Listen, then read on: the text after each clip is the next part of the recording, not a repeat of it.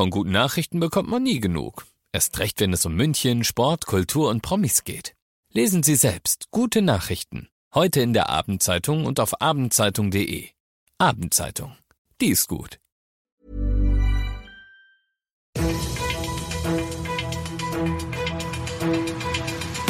95 5 Charivari. Das München Briefing. Münchens erster Nachrichtenpodcast. Mit Christoph Kreis und diesem Thema. Das Münchner Gesundheitsamt muss die Senioren in der Stadt um Geduld beim Impfen bitten. Servus und willkommen zu einer neuen Ausgabe München Briefing. In diesem Nachrichtenpodcast, das wisst ihr ja, kriegt ihr jeden Tag innerhalb von fünf Minuten all das, was München heute bewegt hat. Das könnt ihr euch dann jetzt um 17 und 18 Uhr im Radio anhören oder natürlich überall und jederzeit da, wo es die besten Podcasts gibt. Stand heute sind es genau 600. So viele Münchnerinnen und Münchner sind inzwischen nachweislich an Corona oder den Folgen gestorben. Da hilft Impfen. Das wird ja seit einer Woche auch schon gemacht. Seit heute aber schickt das Gesundheitsamt der sogenannten höchsten Prioritätsgruppe, also allen über 80, erstmal einen Brief. Darin lesen diese dann immerhin rund 87.000 Leute dann als erstes, ich zitiere, da zu Beginn der Impfstoff nicht in der Menge verfügbar ist, um gleichzeitig alle Menschen einer Prioritätsgruppe zu impfen, möchten wir Sie um etwas Geduld bitten. Es geht nicht so schnell, wie von manchen gehofft und geglaubt. Aber es kommt jeder dran.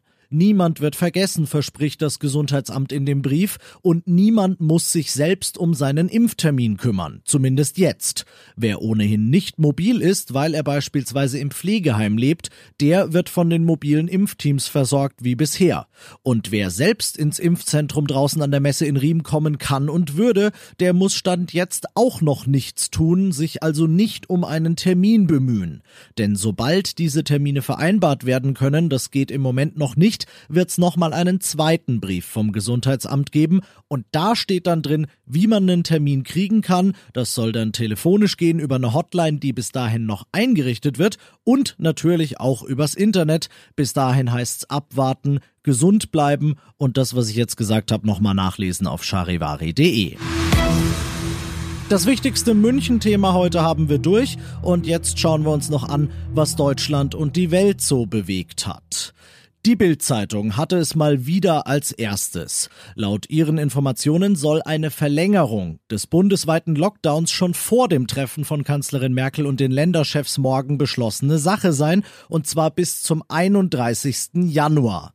Einen Tag vorher, heute schon, waren die Kultusminister der Länder am Zug und die haben festgelegt, wie es an den Schulen weitergeht. Oder sagen wir, sie haben es halb festgelegt. Charivari-Reporterin Jasmin Becker. Die Schülerkonferenz hatte heute von den Kultusministern eine klare Ansage erwartet. Ganz so klar ist die dann doch nicht ausgefallen.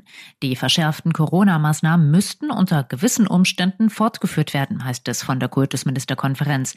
Wie genau diese Umstände definiert werden, bleibt erstmal offen. Vielen Eltern, Schülern und Lehrkräften geht die Situation auf die Nerven. Sie wollen wissen, wo und wie der Unterricht ab nächster Woche stattfindet. Erstmal durchatmen bei Julian Assange. Der sitzt im Moment in London in einem Hochsicherheitsgefängnis und ein Gericht dort hat heute gesagt, da bleibt er auch erstmal und hat den Auslieferungsantrag, den die USA gegen den Gründer der Enthüllungsplattform Wikileaks gestellt hatten, abgelehnt. Aus London berichtet Charivari-Korrespondent Philipp Detlefs. Die Richterin begründete das Urteil mit Julian Assanges Gesundheitszustand. Der Wikileaks-Gründer gilt als psychisch angeschlagen.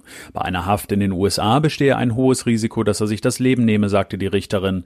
Vor dem Strafgerichtshof in London protestierten am Montag Unterstützer von Assange für die Freilassung des 49-Jährigen. Bis dahin könnte es aber noch Jahre dauern. Die USA kündigten Berufung gegen das Urteil an. Der Rechtsstreit wird also vorerst weitergehen.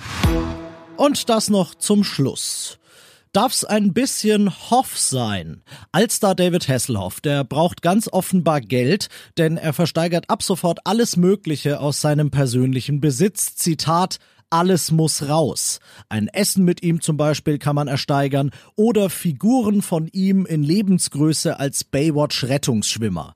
Und sogar sein persönliches Modell des sprechenden Autos Kit, das ihm in Knight Rider so brav gedient hat, versteigert er und das bringt einem The Hoff für geschätzte zwei bis 300.000 Dollar sogar persönlich vorbei.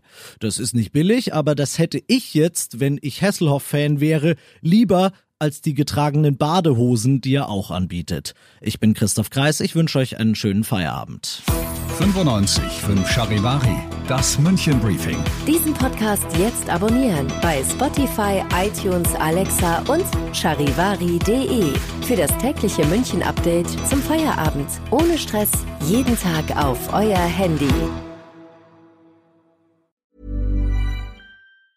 Mom deserves the best, and there's no better place to shop for Mother's Day than Whole Foods Market. They're your destination for unbeatable savings, from premium gifts to show-stopping flowers and irresistible desserts. Start by saving 33% with Prime on all body care and candles. Then get a 15-stem bunch of tulips for just $9.99 each with Prime. Round out Mom's menu with festive rosé, irresistible berry chantilly cake, and more special treats. Come celebrate Mother's Day at Whole Foods Market.